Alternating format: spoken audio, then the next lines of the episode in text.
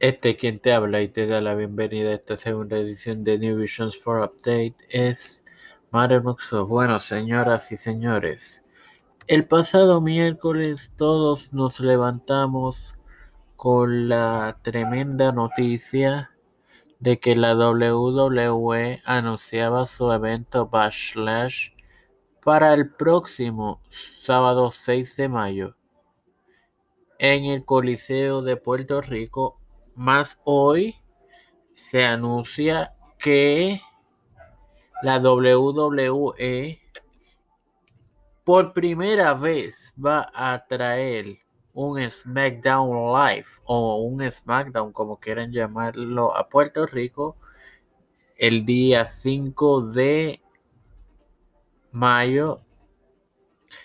O sea, se quiere decir que viernes y sábado con eventos en vivo de WWE en Puerto Rico los días 5 y 6 de mayo.